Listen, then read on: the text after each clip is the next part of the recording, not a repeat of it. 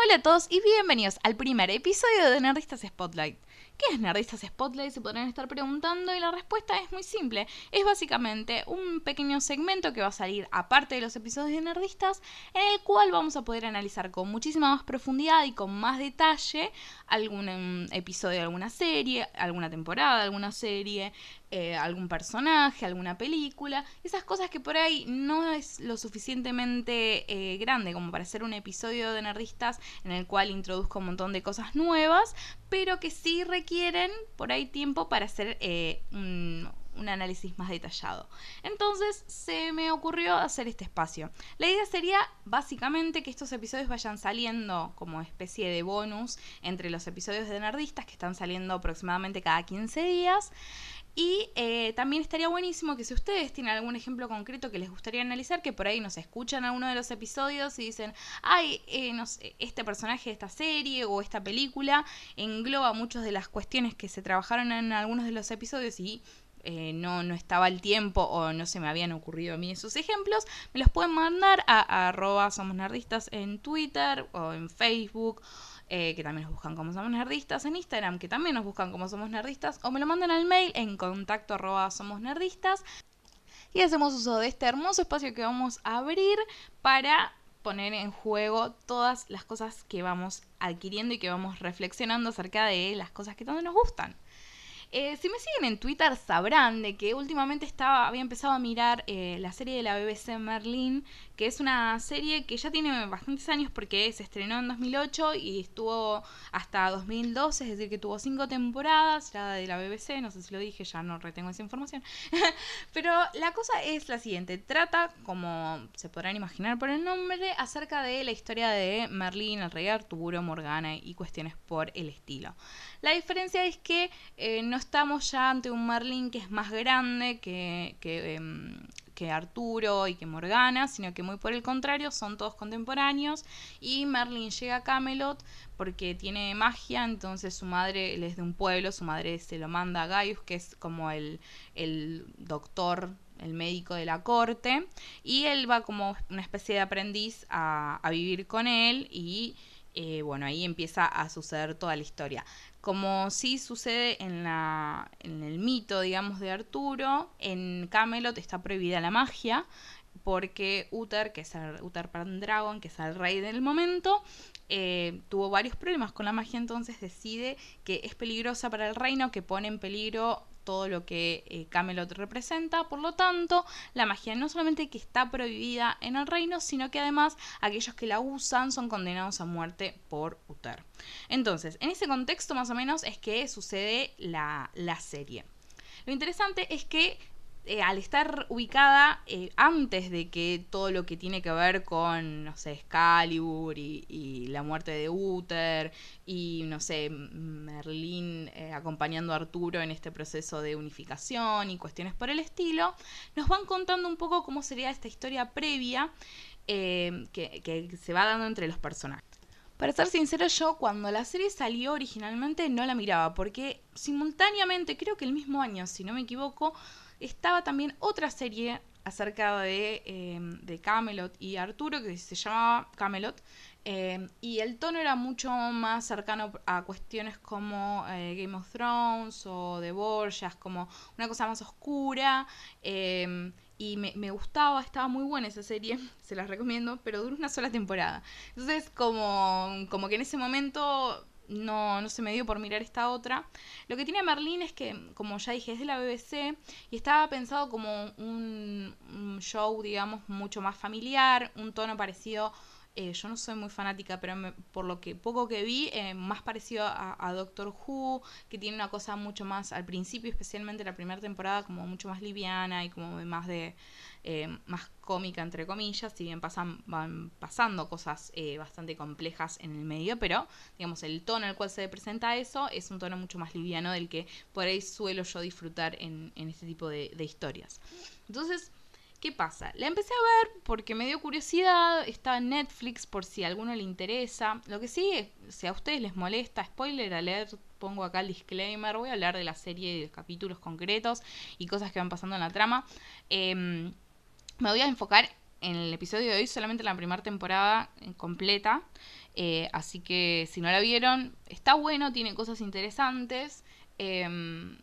qué si les da ganas, véanlo y si no, escuchen el episodio también y me cuentan qué les parece. Pero la cosa es la siguiente, ¿por qué se me, antojé que quería empezar el spotlight eh, con el análisis de, esta serie y no como había pensado originalmente con el personaje de Melisandre de Game of Thrones, que ya lo voy a hacer? Pero porque la estaba mirando y en la segunda temporada lo que sucede al final de la segunda temporada es como empieza a, plantearse esta idea de como el dark turn o esta como vuelta hacia la oscuridad de Morgana, porque ya sabemos que Morgana en el mito de Arturo era básicamente como la rival em, y nada, ponía en peligro a Camelot y todas esas cuestiones, entonces básicamente es la mala de la historia. Pero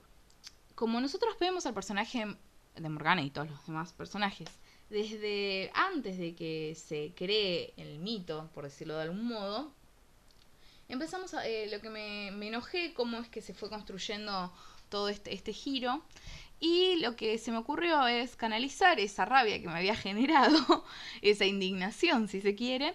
y empecé a mirar de vuelta toda la primera temporada para ver cómo es que se había ido construyendo este giro y si estaba del todo justificado o no. Entonces, em, una de las cosas interesantes fue mirar el, primer episodio, que se llama eh, La llamada del dragón, de Dragon's Call,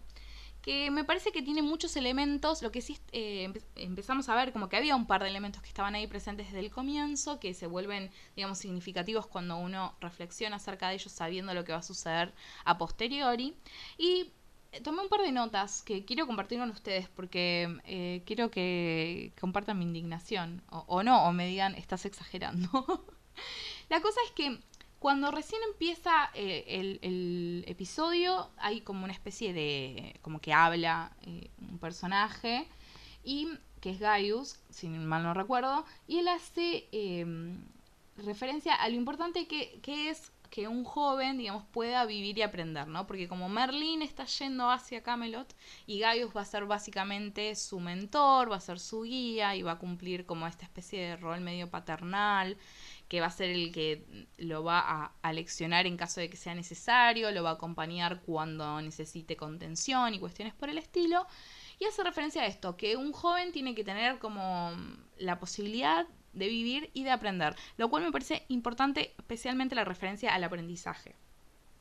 Cuando nosotros vemos digamos, eh, la primera imagen que nosotros tenemos de Merlín, es Merlín caminando hacia, hacia Camelot. Lo vemos eh, como si fuera caminando una especie de bosque, va solito, como contento por la vida, caminando hacia su destino, si se quiere, porque la idea del destino va a estar presente y va a marcar mucho el modo en el cual se construye la trama y cómo se construyen los personajes también. Entonces vamos a ver a Merlín eh, en plena actividad, digamos, como yéndose a su destino, caminando para adelante, como esta cuestión de ir en busca de su propio futuro y eh, en pleno movimiento. Em, los dos personajes a los cuales yo le presté más atención, principalmente es a Morgana. No estoy hablando de Morgana en este momento porque aparece después, pero lo que me interesaba era ver el contrapunto entre el modo en el cual se presentaba a Merlín y a la magia propia de él y cómo se presentaba Morgana y, digamos, al principio ella no sabe que tiene poderes, no sabe que la magia es parte de ella. Entonces eh, me interesaba ver precisamente este contrapunto, cómo se presentaba la magia en Morgana y cómo se presentaba la magia en Merlín. Si era de modo similar, si la perspectiva que nos ofrecían era, era objetiva, por decirlo de algún modo, entre muchas comillas, porque obviamente es un término que no tiene demasiado sentido en este contexto, pero bueno, eh, me interesaba eso. Cuando nosotros vemos a Morgana por primera vez, eh, o sea, viene Merlin caminando, ¿no? Esto que decía recién, llega a Camelot y cuando llega a Camelot presenciamos una ejecución. Entonces ya enseguida vemos de que la magia es peligrosa y que ser eh, mago o, bruja en, Camelot es peligroso a niveles de que básicamente te matan si te descubren. ¿No? Entonces lo vemos a Merlin que llega y ve eso. Obviamente teniendo en cuenta cuál es su, su verdad, eh, tiene un peso muy importante el que él ah, eh, sea testigo de eso que sucede y lo que dice Uther, de que la magia eh, no puede ser permitida en el reino y bla, bla, bla. Y al mismo tiempo vamos a ver que Morgana, eh, todavía no sabemos cuándo la vemos que ella es Morgana, pero vemos a una joven mirando desde el castillo eh, por la ventana hacia la, ejecución. Entonces, lo que me parecía interesante es que ella está mirando desde una ventana, por lo cual su actitud es de, de alguna forma pasiva. Esta idea de está mirando hacia, pero no puede hacer nada, se ve que obviamente no está disfrutando de lo que está sucediendo y no está de acuerdo con lo que está sucediendo, cosa que también es importante. Pero lo que más me llamó la atención es esta idea de que Morgana estaba dentro del castillo mirando hacia afuera lo que sucedía y estaba en desacuerdo, lo cual para mí puede ser reinterpretado como una especie de eh, es parte de la sociedad porque además está en el castillo que es como eh, el punto más alto a nivel social en el cual se puede estar y ella es la protegida en este caso de Uther. Em, entonces ella está ahí, es parte de la sociedad, pero al mismo tiempo está separada, porque la vemos sola en ese momento em, y esta cosa de mirar hacia afuera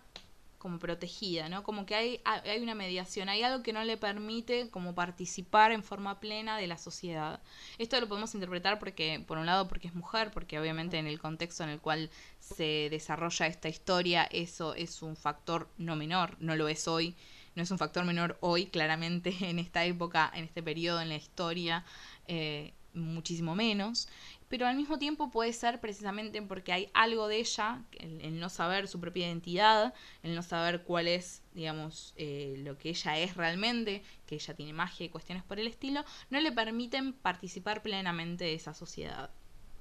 Entonces, em, ella observa, ¿no? Entonces hay una cuestión también, primero de, esta idea de observación como por, en cierto sentido pasivo, pero al mismo tiempo hay una actividad en eso porque tiene eh, una mirada crítica, si se quiere, en, en sentido como común, en tanto que no está de acuerdo con lo, con lo que sucede.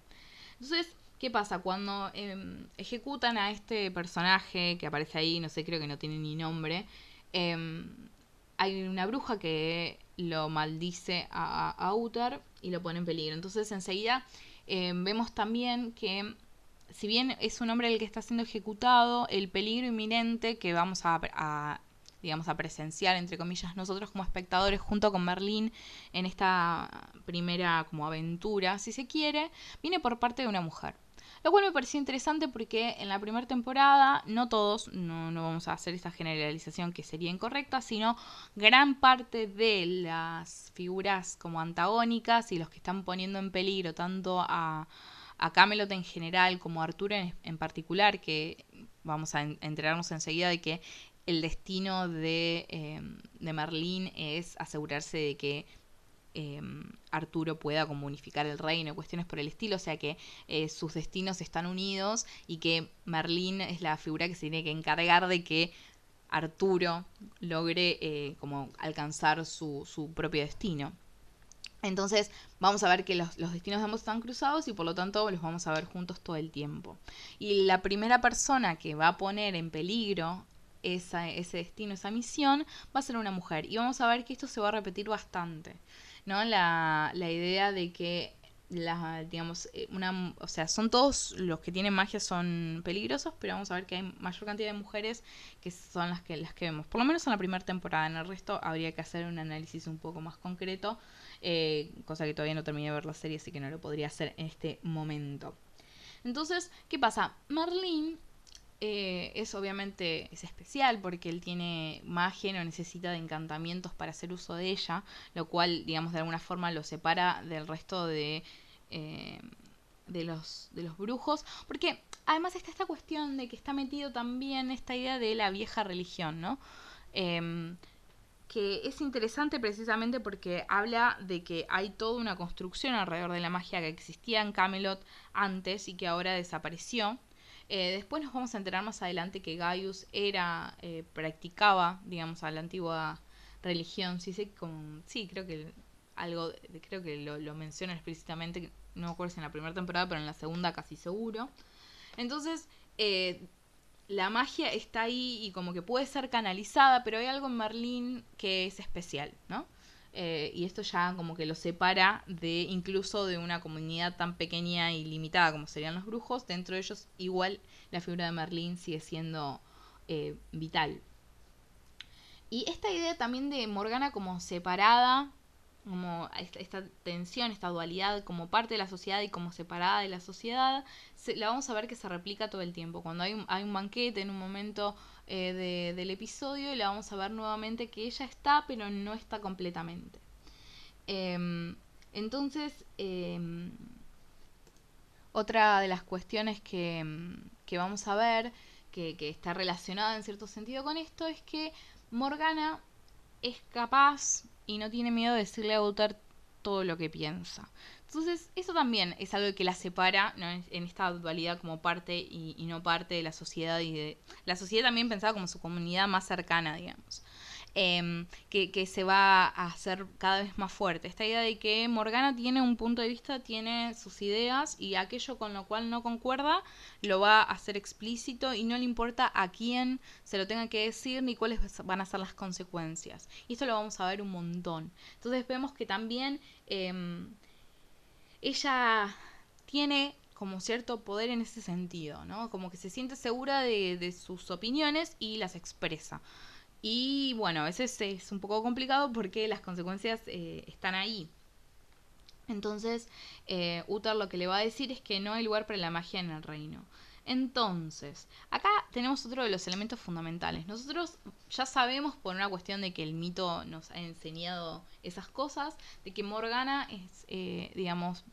es la artífice de la muerte de Uther, que va a ser como la gran antagonista de Arturo y principalmente de Merlín, ¿no? Porque como que ambos combaten a nivel mágico, si se quiere. Entonces, cuando nosotros empezamos a ver, en este momento todavía Morgana no sabe que tiene poderes, Morgana todavía no, no, ha sido como completamente separada de su sociedad y todas esas cosas, empezamos a ver de que el contexto en el cual ella vive es un contexto extremadamente hostil para personas que, que son como ella. Entonces, cuando eh, vamos viendo el, camino y las cosas a las cuales se va enfrentando Morgana, empezamos a ver que, el, digamos, la situación de base en la cual ella estaba parada es una, una posición, si se quiere, muy endeble y que no, digamos, no permite que, ella tenga el espacio para, como sucede, como si iba a tener eh, Merlín, para vivir y aprender. Esta idea de que a Morgana nunca se le da la posibilidad de que, mm, por un lado, sepa de que, em, digamos, que, sepa y con, que tenga el espacio para desarrollar sus, sus poderes, para aprender cómo canalizar ese poder que tiene y entender cómo lo puede, digamos, cómo puede ser, hacer uso de eso para el bien, si, entre muchas comillas. Eh, entonces ya se empieza a hacer toda esta construcción en la cual em, Morgana no encaja en esa sociedad. Si a esto además le sumamos em, esta visión que nos presenta como la serie, ambivalente respecto de la magia, porque Merlin hace uso de la magia y como estamos del lado de él porque es el bueno y es el protagonista, eh, tiene como, como carta blanca para hacer un montón de cosas, pero cuando la magia está del otro lado, digamos, eh, somos mucho menos permisivos. Eso también tiene que ver con, con que, bueno, eh, es nuestro, nuestro, nuestra perspectiva, está como condicionada por, por Merlín y por Gaius. Y mm, entonces vemos de que ellos, digamos, tienen buenas intenciones, entonces asumimos de que lo que van a hacer eh, y del uso que van a hacer de la magia eh, es el que corresponde, porque además, obviamente, si su destino es ayudar a Arturo, como que está esta idea de que, bueno, eh, ellos van a tener como la posibilidad también de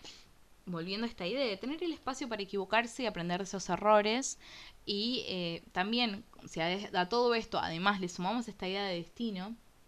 las cosas se empiezan a, volver bastante complejas. Para mí hay mucho de, ¿vieron esta idea de, mm, de la profecía que se autocumple? ¿No? Eh, porque después va a aparecer un poco esto, de que mm, Morgana em, va a poner en peligro a, a, Camelot y a Arturo, entonces Merlín va a tener que, que como volverse, se van a volver antagonistas. Y la pregunta que nos podemos hacer y que me parece que es necesario hacernos es eh, si incluso esta idea del giro oscuro, entre muchas comillas, de Morgana, eh, no es la consecuencia de las acciones de Merlín.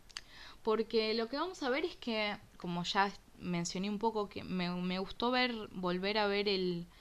em, el piloto precisamente porque muestra muchas de estas cosas que después para mí van a ser constitutivas de, este giro. Por un lado, esta idea de que mm, Morgana es parte y no es parte de la sociedad, que hay algo de, ella que no termina de cuajar, que hay algo que no le permite como involucrarse plenamente. Esta idea de que Morgana tiene ideas y, o sea, la vamos a ver todo el tiempo, además en la primera temporada, como lo bondadosa que es, lo leal que es, cómo está dispuesta a em, tomar las decisiones difíciles o decir las cosas incluso cuando sabe que no es conveniente para ella, porque es lo correcto o porque el beneficio de sus acciones van a repercutir positivamente en las personas que ella quiere. Ella está dispuesta todo el tiempo a digamos, sacrificar sus privilegios o incluso a usar sus privilegios como, como la protegida del rey para el beneficio de aquellas personas que, con las que ella se conecta. Vamos a ver que, por ejemplo, en este caso, en esta historia, la como su dama de compañía es Gwen, Guinevere, que va a ser después la reina. no sé cómo se va a rastrear esa, esa relación una vez que Morgana se vuelva mala, entre muchas comillas. Em, pero lo que sí vemos es constantemente eso, la lealtad de Morgana, lo buena, digamos, y como las buenas intenciones de Morgana, vemos su vulnerabilidad en muchísimos casos. Entonces tenemos toda esta construcción y además esta idea de que tiene un carácter fuerte, de que está dispuesta a tomar las decisiones difíciles em, y, ella sufrir las consecuencias y eso implica eh, el bien para, para, el pueblo. Habla mucho de esto de, a Uther le dice en muchos casos que él es un tirano, de que em, las decisiones que él está tomando eh, son las mismas decisiones, son sus mismas decisiones las que van creando estos enemigos para, para el pueblo y que no, no los considera eh, completamente y que es necesario a veces em, no juzgar Em, de entrada y está en, uno de los episodios esta idea que Morgana dice, bueno, eh, ¿qué pruebas tenés de esto? ¿No? O, tratar de, siempre ella busca tratar de entender el porqué de las acciones de aquellas personas que están siendo juzgadas por Uther. Muchas veces vamos a ver eso cuando eh, a Gwen se le acusa de ser bruja porque hay una, una enfermedad que no se tiene la cura y, y su padre, digamos, se enferma y Merlin va sin que eh, sin que Gwen lo sepa, y lo cura al padre, entonces para que no se muera, para ayudarla a ella. Entonces eh, la sospecha es, bueno, ¿por qué el padre de Gwen se recuperó cuando nadie se ha recuperado y es más, la gente muere? Entonces la acusan a, a, Gwen de ser bruja y la primera que sale a defender eh, a, a Gwen es Morgana. Y eh, ella eh, no eh, está dispuesta a ayudarla como sea, si hay que hacerla escapar de la cárcel, la hace escapar de la cárcel, tiene que hacer algo, no tiene problema Morgana en ponerse en peligro ella misma con tal de, ayudar a, los que quiera. Entonces tenemos toda esta construcción y al mismo tiempo vamos a ver esta idea de como una especie de dualidad en la magia que puede ser usada para el bien y para el mal, que Morgana vemos que no está a favor de las políticas de Uther, es en ese sentido bastante como no sé si la palabra es revolucionaria, pero algo de eso hay, hay una rebeldía ahí que me parece que va a ser uno de los elementos que se va a volver relevante a medida que avance la historia. Eh, pero además de todo esto, lo que vamos a ver, creo que es en el capítulo 7 de la temporada, que es las puertas de Avalon, vamos a ver que Morgana tiene desde siempre, o desde, por lo menos desde muy chica, pesadillas. Y nosotros, eh, empieza el capítulo, nosotros viendo el sueño de Morgana, en el cual vemos que Merlín, eh, no, no, que Arturo, perdón, está siendo eh, ahogado, ¿no? Está como cayendo en el agua y hay una cara de una mujer que es como el artífice de, la muerte de Merlín que ella presencia. Entonces lo que vamos a ver es que estos sueños, primero que no son raros, digamos, no es que es la primera vez que le sucede a Morgana, sino que pasan, digamos, como relativamente seguido pero como que se están volviendo cada vez más frecuentes. Y nos enteramos que Gaius eh, la atiende desde muy chica, porque recordemos que era el médico de la corte, la atiende desde muy chica y lo que viene haciendo es tratándola por sus pesadillas. Y al tratarla por sus pesadillas involucra básicamente drogarla, porque le está dando como pociones para ayudarla a dormir y que pueda dormir sin, eh, digamos, como despertarse por estos sueños. Entonces, podríamos pensar, y en esto, digamos, no está haciendo una lectura demasiado loca, que obviamente eh, en, durante el momento del sueño, que es cuando la, racionalidad o, como esta cosa de las inhibiciones y, de la, eh, la, represión no es, no es tan fuerte, es el lugar en el cual su magia y su poder encuentra como una, una, especie de válvula de escape que hace que se pueda volver em, como explícita. Entonces vemos que sus sueños no son normales, que no son pesadillas normales, sino que son sueños proféticos. Entonces, eh, obviamente, ante eh, este sueño, Morgana trata de advertirle a Arturo de que está en peligro y todas esas cuestiones, y nadie le cree, obviamente, porque, no digamos, eh, por, por, esta misma cuestión de que ella tiene, sospecha de que hay algo que no está bien con ella, eh, esto obviamente entendido en términos de su contexto. Y no le creen porque no hay como sustento de nada de eso, sino sería de alguna forma aceptar de que ella tiene poderes, lo cual la pondría directamente en peligro. Entonces, nada, consideran de que Gaius tiene que seguir tratándola. Y eso a mí me, me pareció muy fuerte cuando uno lo extrae por ahí ese contexto así, la forma en la cual está presentado, y uno se pone a pensar. Básicamente Gaius sospechó siempre de que Morgana tenía eh, como el poder de la visión, y en vez de acompañarla, en vez de mm, primero determinar con, con, exactitud si es que ella tenía poderes o no, si es que la magia estaba en ella o no, em, cosa que no hizo y que podría haberles salvado, la podría haber salvado de todo lo que le tuvo que pasar después, eh, sino que además eligió básicamente em, drogarla, evitar de que, de que pudiera manifestarse su poder, eh, la, mantuvo como, como bajo, digamos, como no solamente sedada en, términos concretos, sino como oculta. Y no necesariamente eh, quedan claro que fue para protegerla a Morgana, sino más bien por el miedo que le daba a Gaius el hecho de que ella pudiera tener magia. Em, entonces, digamos, básicamente toda su vida le negaron su identidad. Em, y no solamente a ese nivel, después nos vamos a enterar de que en realidad eh, ella no es la protegida de Uther, sino que es la hija de Uther y que también tiene derecho a reclamar el trono de Camelot. Entonces, eh, digamos, toda la sociedad en su conjunto y especialmente todo su círculo cercano se encargó que ella nunca supiera las cosas que le correspondían, que nunca supiera cuál es, eh, digamos, cuál era el alcance de su poder en todo sentido, no solamente en su poder a nivel magia. Em, y mm, acá lo que vamos a ver además es que la primer como intención de Morgana siempre es la de ayudar. Ella quiere ayudar a, a Arturo, incluso cuando no se lleva del todo bien con Arturo, porque le parece que es un boludo Arturo, cosa que apoyo al 100%. Entonces, si bien es Marlene el que físicamente logra salvar a Arturo, em, básicamente la, nadie reconoce completamente la importancia de eh, Morgana y de su poder en ese, en, ese proceso. Entonces, em, lo que vamos a ver es, es, que todo el tiempo se está haciendo esta, esta construcción. Por el otro lado, en el siguiente capítulo, que es en el 8, que es el comienzo del principio, The Beginning of the End, lo que vamos a ver es que aparece eh, otra figura conocida dentro del mito de Arturo, que es Mordred, que es un, en este caso es un niño druida que... Em, nada, va con, no sé, si era su padre o no sé quién, eh, alguien los, los, eh, los, ve y los identifica como, como druidas, que, que básicamente son este, están presentados como un grupo de personas que básicamente quieren eh, como levantarse en contra de Uther y demás, porque él prohibió la magia y todas esas cuestiones, entonces están vistos como un pueblo peligroso. Em, el padre o esta figura masculina que lo acompaña, el pequeño Mordred, eh, hace un encantamiento para eh, asegurarse de que Mordred pueda escapar. Mordred llama con, con el pensamiento de alguna forma a, a Merlín digamos que él es el que como el que recibe ese llamado, lo ayuda y lo mete en em, el cuarto de, se mete eh, junto con Mordred en el cuarto de Morgana, Morgana acepta em, protegerlo a, Mordred, entonces em,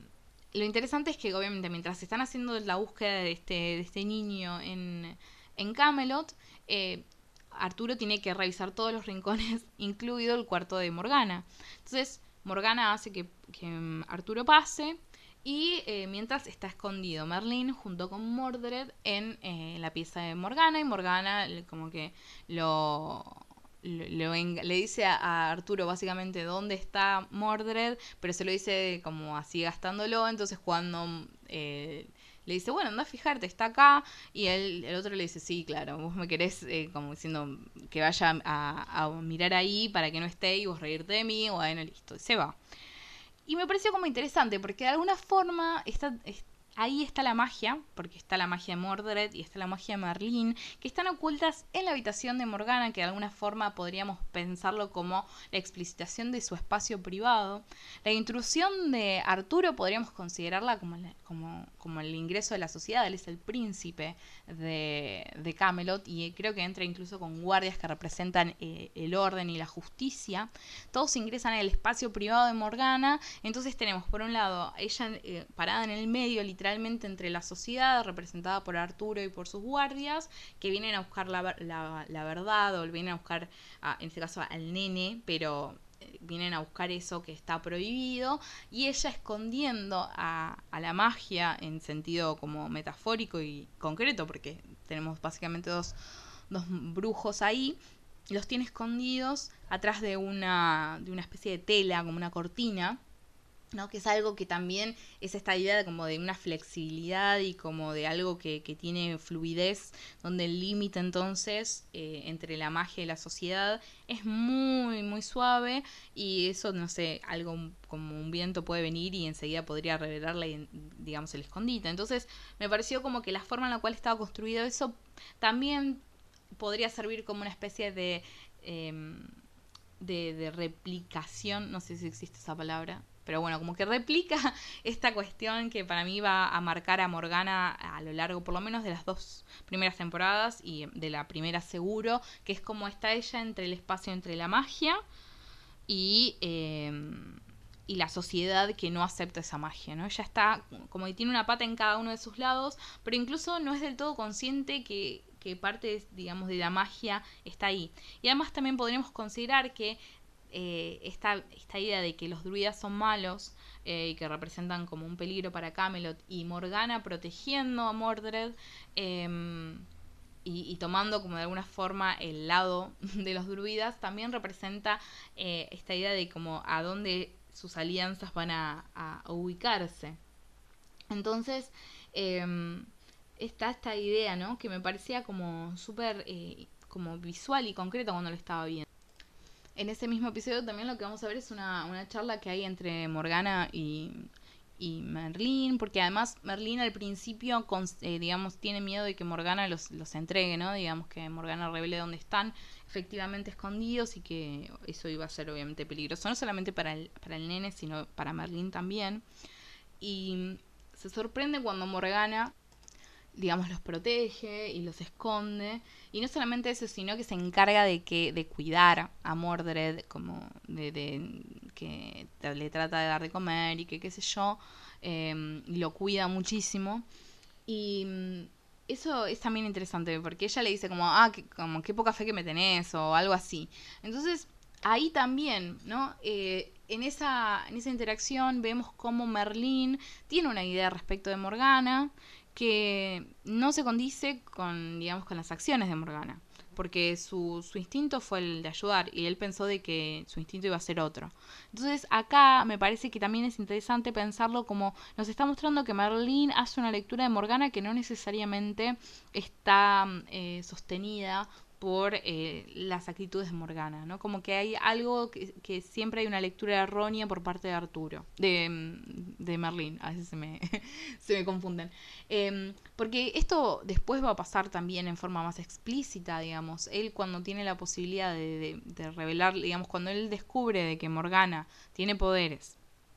em, y sabe, digamos, lo vulnerable que se siente, el peligro en el cual eh, ella eh, se encuentra en ese momento y, lo perdida que está y el hecho de que no tiene nadie con quien eh, poder hablar acerca de eso o alguien que por lo menos la acompañe y la contenga en la incertidumbre absoluta que debe ser descubrir que tenés magia en un reino en el cual eso mismo que, que te hace, que es parte tuya, eh, es condenado y no solamente condenado, sino que básicamente te matan. Y que el que, te, el que es encargado de pasar el juicio eh, es tu protector y que además vos muchas veces eh, le dijiste que estabas en contra y trataste de convencerlo para evitar la, muerte de, de gente y él eh, fue siempre muy severo. Entonces cuando empezamos a, a, ver toda esa construcción y el momento en el cual Merlín podría haber aprovechado y decir, che, Morgana, yo también tengo magia, como tranca, hablemoslo, veamos cómo, cómo podemos como, eh, manejar la situación, eh, brindarle a ella el espacio también que él tiene y, ese privilegio que él tiene, que es básicamente tener a una figura como Gaius, que se encarga de que cuando se manda una macana, cuando la caga mal, Gaius le dice, che, boludo, así la cosa no es fíjate esto. O tener, no sé, en el caso de Arturo, además tiene el dragón este que está encerrado abajo de Camelot, que es el que le dice también, funciona también como una especie de guía, porque le dice, bueno, tu destino es estar ahí con Arturo y ayudarlo, que no sé qué. Eh, en un momento le dice que este, eh, Mordred eh, tiene que morir, básicamente, y no sé qué. Entonces él tiene siempre algo o alguien que le está marcando cuál es su camino tiene muy claro cuál es su destino, digamos, tiene muy claro el rol que él va a jugar en la historia de Arturo, cuál es la relevancia de, digamos, su función y por qué Arturo tiene que cumplir su destino. Entonces todo eso le empieza a dar un montón de información y un montón de reglas también y como de lineamientos que él tiene que seguir para eh, que eso se cumpla, lo cual le permite establecer como límites bastante claros, entre comillas, ¿no? Pero eh, bastante aproximados respecto de qué está bien y qué está mal, qué cosas son importantes y cuáles no, eh, en dónde él tiene que actuar y aprender también que hay momentos en los cuales no, eh, pero también teniendo esa guía, él, cuando se manda alguna que, que, no corresponde, sabe también cómo rectificar el camino y tiene herramientas para poder hacerlo y que al final todo cierre y, y Arturo siga vivo y no sé qué. Morgana no tiene nada de todo eso. Morgana de repente descubre que tiene poderes em, por accidente un poco porque las, las pócimas de, de Gaius no están pudiendo contener, pudiendo, perdón, contener su poder. Entonces lo descubre como en una forma eh, random de la vida. Eh, las personas, eh, Gaius medio que desestima en vez de, pensar, bueno, este es el momento oportuno para decirle la verdad y como, como ayudarla y generar un espacio seguro en el cual ella pueda explorar lo que es, eh, en vez de hacer eso medio que trata de desestimar como si desestimar fuera la forma más segura de acompañar a Morgana en este momento. Eh, se está dejando que sus propios miedos em, no le permitan a Morgana tener todas las herramientas que, podrían serle útiles a futuro y que las va a necesitar. Entonces, se va, vamos viendo que todas las cosas que le van sucediendo a Morgana la van condicionando, que ella no tiene, digamos, no puede ser digamos, sus acciones no pueden ser medidas con la misma vara que Merlín, porque Merlín tuvo un montón de privilegios que Morgana no. Merlín, eh, como decíamos, tuvo muchísimas posibilidades de aprender. Eh, Morgana está tan perdida, está tan como fuera de la sociedad y en la sociedad al mismo tiempo, esto que marcábamos eh, reiteradas veces al comienzo, que cuando em, empezamos a ver eh, que van llegando otros personajes y que tienen magia y demás, no es eh, difícil de entender por qué, no sé, en la temporada 2 se va a, a, sentir como atraída en cierto sentido a, a, Margus, o cómo va a estar cerca de los druidas, o cómo en un momento incluso em, planea matar a, a Uther, porque Uther representa todo lo que la mantiene cautiva, Uther representa el peligro mortal literalmente a gente que tiene, que es lo que es Morgana. Eh, y por ahí el salto parece demasiado grande, pero si además a todo esto le, metemos el condimento de que Morgana lo considera un tirano y considera de que la forma en la cual está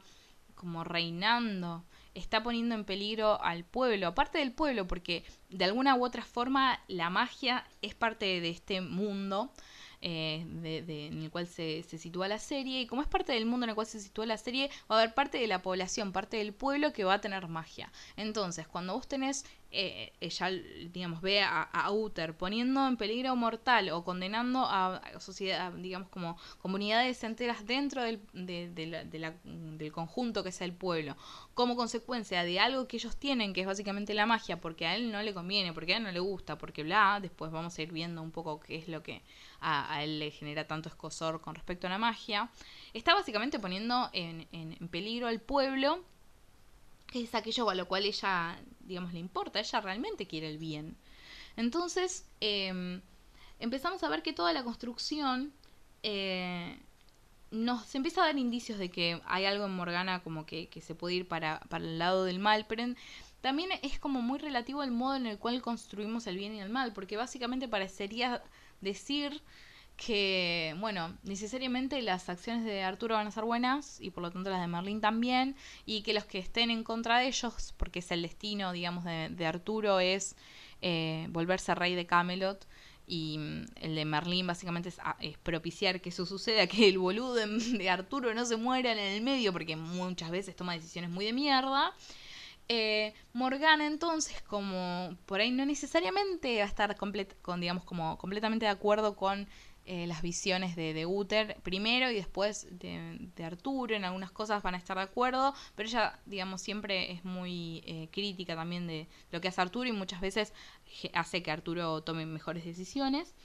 Eh, si, digamos, en el, en el momento en el cual Morgana no esté de acuerdo con Arturo o ponga en peligro algo de Camelot, Camelot entendido como la sociedad y como el modo, digamos, de, cual viven y ese tipo de cosas, ya se va a presentar como antagonista. Pero también es válida la pregunta de, bueno, ¿qué nos dice de que em, lo que está haciendo Uther o el destino de, Arturo es más importante que el de cualquier otro? Em, y ese tipo de cuestiones, ¿no? Em, no sé, estaba como verán bastante molesta con, con eso porque nada, em, la construcción, especialmente porque vemos el camino de Morgana, eh, cómo es que ella vive, cómo es que ella entiende el mundo, cómo ella participa del mundo y cómo también se siente apartada de la sociedad en la que vive, eh, cómo las experiencias que tienen no, digamos, un montón de decisiones incluso externas a ella hacen que su camino, digamos, que sus posibilidades se vean muy limitadas. Eh, lo que más me enojó el final de la temporada 2, que si bien no la volví a ver del todo, em, porque quería hacer esto hoy, me había encaprichado en que quería hacerlo, lo que sí me dio muchísima bronca es que cuando se da esta especie de giro, supuestamente, que encima ni siquiera Morgan, o sea, al final de la segunda temporada hay una... Eh, está Margus, que es otro personaje que va a aparecer, que después lo vamos a analizar bien, eh, pero nada, hay como una especie de, de hechizo fuerte que digamos, Merlín descubre que necesita no solamente de la persona que lo está como haciendo, que sería Margus, sino que necesita otra persona poderosa para poder como sostenerlo por tanto tiempo. Entonces él, ahí se da cuenta que esa otra persona es Morgana. Entonces él asume de que Morgana en realidad conscientemente eh, eligió eso, ¿no? Como que ella es parte como... Eh, por propia voluntad y por motus propio de esto que está sucediendo, que está poniendo en peligro todo Camelot. Entonces, eh, la decisión de Merlín es básicamente eh, intentar por lo menos matar a Morgana para romper el hechizo y salvar a Arturo. Entonces, primero que está dispuesto, y lo vamos a ver, a matar si eso implica, digamos, que está matando a un malo, y un malo entre comillas, y, eh, que, y si eso implica salvar a Arturo. Entonces, em, ahí vemos que entonces las, las, líneas están bastante complejas ahí trazadas. Eh, dejamos pasar eso porque es, es, Merlín y es ayudar a Arturo, pero probablemente si las cosas se dieran al revés, a Morgana no tendría, eh, eh, digamos como la serie, no tendría demasiado reparo en decir que es un acto de, maldad. Em, y, y, cuando Arturo decide, perdón, cuando Merlín decide matar a Morgana, la, primero que la traiciona, nunca, nunca él eh, la confronta y le dice, che, vos estás haciendo esto. Si total, Merlin además tiene muchísimo más eh, como eh, uso de, su magia y la sabe controlar muchísimo mejor que Morgana, así que no es que está en este momento por lo menos en, como en, gran peligro si le va y la confronta. No, él asumió de que Morgana había elegido eso libremente porque él fue testigo de cuando Morgana eh, estaba dispuesta a matar a Uther. Entonces, desde ese momento, él desconfía de Morgana. En vez de tratar de entender cómo se. Uh, Morgana muchas veces lo ha, lo ha hecho, es decir, bueno, tratar de entender por qué, sin juzgar, digamos, como en, en primer lugar. Merlín hace todo lo contrario, él la juzga eh, y la ve como, que eso está mal y desconfía de ella, entonces asume de que como consecuencia de querer matar a Uther va a querer poner en riesgo todo Camelot y cuestiones por el estilo. Entonces él decide matarla y ahí ella eh, sobrevive, obviamente. Y, imagínense que alguien que vos consideras tu amigo, en vez de venir a hablar con vos, agarra y dice, no, seguro que ella eligió esto, vamos a matarla. Entonces, cuando se habla de esta idea del giro de Morgana y bla, bla, bla, se está como perdiendo de vista el contexto, se está perdiendo de vista la construcción, como nadie de todas las personas involucradas en su círculo más cercano hizo nada en favor de Morgana, sino que hicieron todo para que sea cada vez peor. Entonces, Gaius en ese momento le dice, bueno, ella eligió usar sus poderes para el mal, no como vos que lo elegiste para el bien. Y me van a decirle, mira Gaius, ¿sabes lo que pasa? Es que vos tuviste tiempo de agarrar al pibito este, primero que tuvo una madre que, que lo cuidó y lo quiso y bla, bla, bla, y toda la mar en coche, que también es algo que se puede discutir. Eh, llegó a Camelot y estaba, o sea, alguien le dijo que era lo que venía a hacer este mundo él sabía que tenía magia, nunca nadie hizo, digamos, la, hizo que la ocultara, así como, como pasaba con, con Morgana, que no sabía. Eh, te, tuvo vos, Gaius, que le dijiste, che, mira, pibe, por este lado no, por este lado sí. O sea, tenía a su disposición un montón de herramientas que Morgana nunca tuvo, y el único momento en el cual Morgana se sintió parte de una sociedad fue con estas personas, que básicamente le dijeron, no, lo que vos tenés no es algo negativo, no es algo de lo que tengas que avergonzarte, sino que, muy por el contrario, tenés que abrazarlo, tenés poder, e, eso es importante. Eh, digamos, le hicieron sentir parte de la sociedad. Entonces, eh, es muy fácil juzgar sin tener en cuenta también el, aporte de ellos mismos a cómo se fue construyendo eh, este giro. Así que bueno, nada, voy a parar acá. Mi, idea originalmente esto que esto durara menos un episodio de Nerdistas. Eh, claramente eh, no lo logré, pero no importa. Espero que les haya gustado, que les, les guste este, este formato en el cual por ahí voy con muchísimo más profundidad en el, en el análisis. Em, si quieren un poco tener un poco más de contexto respecto más que nada de algunas cuestiones más teóricas acerca de del el peligro que representamos para las sociedades eh, las, mujeres con poder y entendiéndolo como la, la eh, analogía entre poder y magia en las mujeres, pueden revisar el capítulo, creo que es el 19, que es sobre mujeres, brujas y poder que ahí hablé con más detalle por ahí de cuestiones más teóricas y acá quería como tomar un poco esos elementos y, y, analizar un poco eh, a, Morgana en, en la primera temporada y un poco de la segunda de,